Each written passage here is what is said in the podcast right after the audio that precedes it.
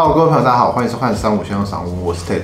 我是 L，今天赏屋说说的主题要跟大家讨论的是阳台外推。你家阳台到底可不可以外推？我们先问一下，你有买过阳台外推的房子吗？买的时候还没有推，但是看房子的时候，房仲会说这个买来阳台推出去。我心想说他是假装不知道吗？不是，他一定知道不能。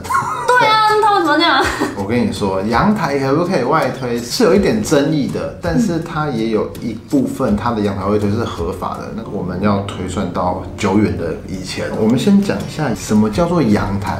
我觉得会有那个纱窗打开我的想象，因为我以前最一开始家人住的房子是这样，那个就是前阳台，然后还会有个后阳台是晒衣服的地方。最近我们去看新城屋，阳台小到剩下洗衣机 放下去就满了。反正阳台有很多种，阳台的大小也分很多。但第一个跟大家讲，阳台是算钱的。我们阳台叫做附属建物，我们买的房子室内的部分叫做主建物，是附属建物，比如说阳台啊、花台啊、露台啊，甚至以前会讲雨遮。那现在雨遮不计品不计价了。阳台的定义就是在你家里面的附属建物，然后是有屋顶的，很像骑楼那种感觉。哦，了解。那露台是什么？露台就一样，它是一个推出去的空间，没有上面。对，它没有屋顶，就是你可以烤肉啊，或者你可以种植花草。有一些是二楼有露台，三楼以上就没有了这样。对，然后或者是有一些是顶楼的那两三层楼，哦一层一层的退缩。哦，对，就是它上面盖比较小，下面盖比较大。那还有一个东西叫花台，知道花台是什么？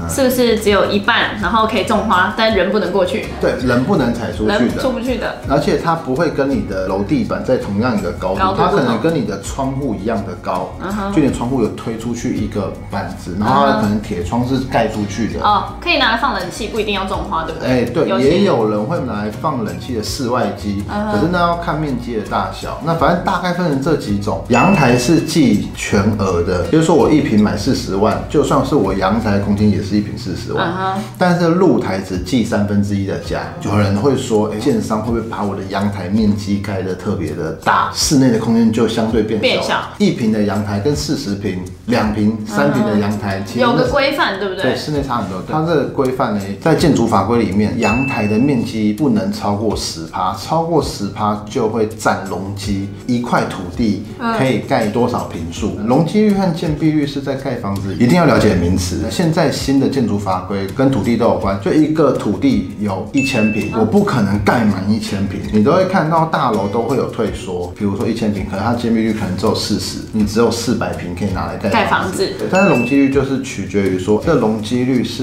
你在这块土地上面可以建多少平数。我跟你说，这个其实很邪恶啊，就是因为不超过十趴不列入容积，所以我盖九趴，是不是就不用列入容积？对啊但是我九趴一样可以卖钱。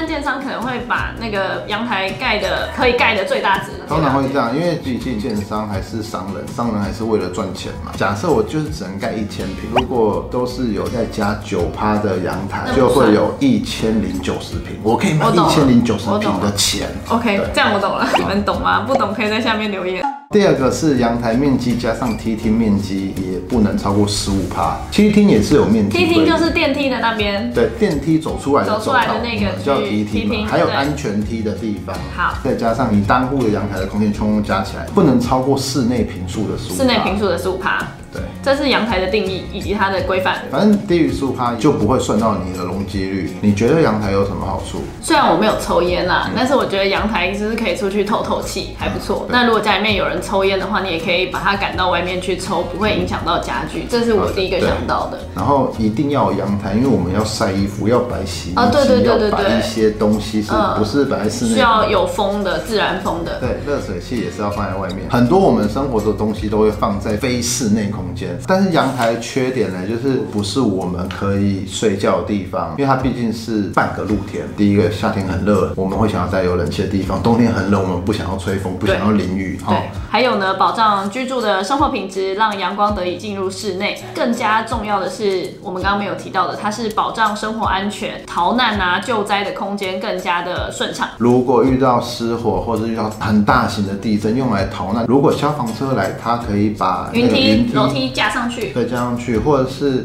很多会有阳台，他们会有那个紧急逃难的那根叫什么？突然忘记那东西怎么讲。应该是缓降机啊，不过那个缓降机通常不会在自家的阳台，自家没有对。就是在你梯啊梯厅的，厅对，在你嗯梯厅那边才会有因为那个是让大家用的。好，那我们今天主题是你家阳台到底可不可以外推吗？可以吗？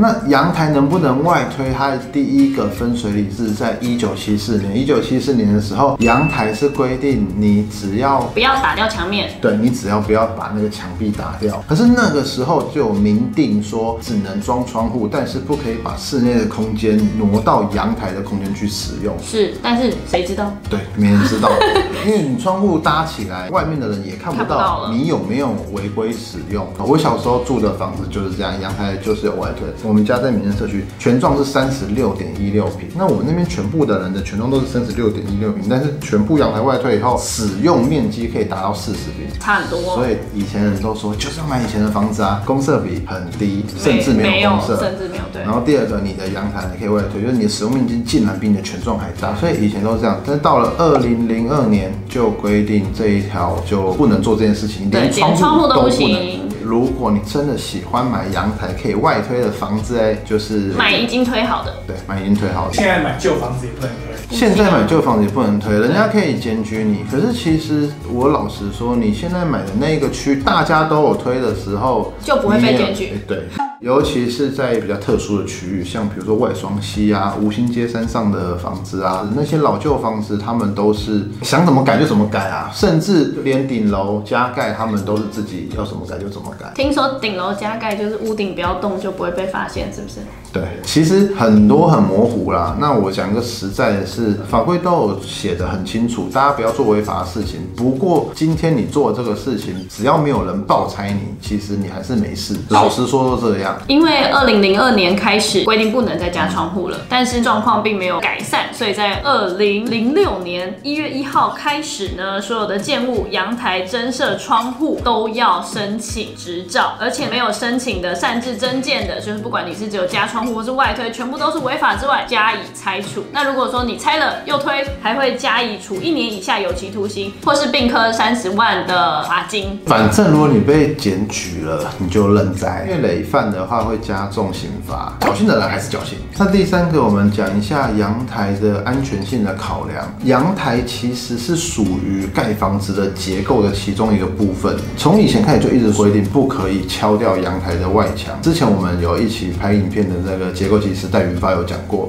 虽然阳台的外墙不会增加结构性多少的帮助，可是如果遇到坍塌的时候，它是我们建筑物第二道防线。因为房子当初在盖的时候比重是有在对称的，如果今天很多其中一面的阳台都拆掉了，会造成建筑物的重量是失衡的。就像一个人如果左右不平衡，就是他不容易站得直是一样的概可以。想象，就是叠叠乐叠起来嘛，大家都抽这边，那你地震来的时候一摇，一定是倒这边，是这个概念，对不对？对，哎、这例子不错。另外，在于防水部分也会受到影响。如果你把墙面打掉，是叫做二次施工嘛，都会影响到它防水的部分，有可能你的阳台花圃浇水，楼下就会顺便也吃到你的水。这个我有一个经验啊，一般建物它本身就是灌浆啦，或者是防水结构就一次做好，都有可能会漏水了，更何况你是打掉重做，那漏水的几率可能就会更高。那我遇过的是，平常这种浇花可能还好，但是台风来的时候，下雨也还好哦，可是风这样一吹，把水吹进那个实力孔里面，或者是你已经找不到漏水的问题在哪里，所以我觉得结构是一个问题，漏水也绝对是阳台外推的一大问题，因为自找麻烦。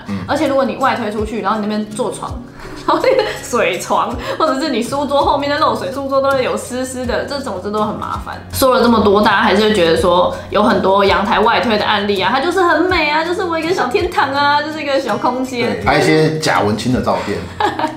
但是呢，就还是必须跟大家讲，我们会忘记安全性的问题。如果你真的想要把阳台外推出去的话，虽然是违法的，但是呢，从二零零六年开始之后就可以申请合法化。根据《公寓大厦管理理条例的第八条，如果为了怕小孩子攀爬，防止掉落，你可以去做一个申请。不过现在新大楼大部分是绝对不会让你做这件事情，影响外观，对不？对，影响外观美观。我也有听人家讲说，你这栋大楼如果有人乱加窗，跟大家长不一样，会影响房价，可基本上管委会是绝对拒绝会拒。禁止的。那这个条例里面的重点嘞，就是你可以加窗，但是不可以怎么样？不可以阻止救灾、妨碍救灾的通道，或者是把它封死。好，那其实这个法条是专门针对于一个叫做防坠，其实这是有发生过，这是新闻有报过的。所以二零一三年他们就有一个新的法条是在讲有很多种方式，比如说做那种隐形铁窗，就是很细很细这样一条一条一条的，主要是让你不会坠落。坠落如果大家真的有要做这件事情的话，它有几个规范，就是在《公寓大厦管理条例》的第八条的第二项有几个重点。第一个重点是你要做的这个窗户，它的开缝不能大于十公分，不管是你的左右或是上下推的，或者是有些窗户是往外推的那一种，它会给你限制一个十公分哦，你一定要是在十公分以内才可以。了解。那第二个是在讲阳台和露台栏杆的高度一定要超过一点一公尺，就一百一十公分。啊然后如果超过十楼以上的建筑物要超过一要百二十公分。那其他施工的重点要兼顾嘛，然后要避免它容易攀爬，就是你附近不可以再垫高它或是对，不能再。垫高它。如果是你的阳台有缓降机的，那你做的这个栏杆不可以影响缓降机的操作。说完防坠的这个问题之后呢，大家也一定有想到，如果我买的房子它本身阳台就已经外推啦，我去买已经推好的房子可以吗？可以的，你买来，但是要记得哦，就是所谓的保护自己的这个动作，你可以先当初你买来时候的现场的样子拍照存证，之后你做装修的时候，如果有人无聊或者是很有聊 想要去举报你，你可以拿出你的照片说，哎，我当初买的时候就是这样，我装修的时候我只是照原样来做装修，就是保护自己，就是避免法律争议的问题。除了拍照之外呢，我们还是要秉持着我们刚刚最原本的第一要件，就是安全，请注意一定要保留通道，不能影响逃生动线的状况下来去做装修。这个事情是你为自己做的，你想要享受就要付出你相对的代价。那如果大家都是按照规矩来的话，大家都不会有问题。还有一个提醒大家是，你真的买到这样的房子的时候，一定要去查清楚年份。呃我现在买是已经推好了，但是你是什么时候推的？嗯你要他提出这个证明。那如果他没有提出证明的话，那这个产品风险是非常大的，因为你不知道。不过大家如果是买现在新盖的房子，我想基本上都没有这些问题。所以买新房子当然有很多的公设比，大家可能是不喜欢的，可是它确实符和现在的安全法规，就是给大家参考。好，我们今天的播报就到这边，谢谢大家的收听。喜欢我们播报和喜欢我们节目的朋友们，记得订阅我们以及 YouTube 频道，或是加入三五先生赏屋脸书的讨论区，大家在那边可以良善的互动交流。大家再见，拜拜。